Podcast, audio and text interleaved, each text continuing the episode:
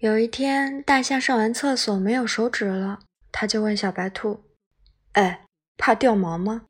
小白兔回答说：“啊，不怕呀。”大象抓起小白兔就往屁股上面擦。第二天，大象吃饭又忘记带手指了，然后他就问旁边的小松鼠：“哎，怕掉毛吗？”小松鼠回答说：“啊，不怕呀。”然后大象就拿小松鼠擦嘴，擦完嘴之后，小松鼠说：“铁子，我就是昨天那只小白兔呀。”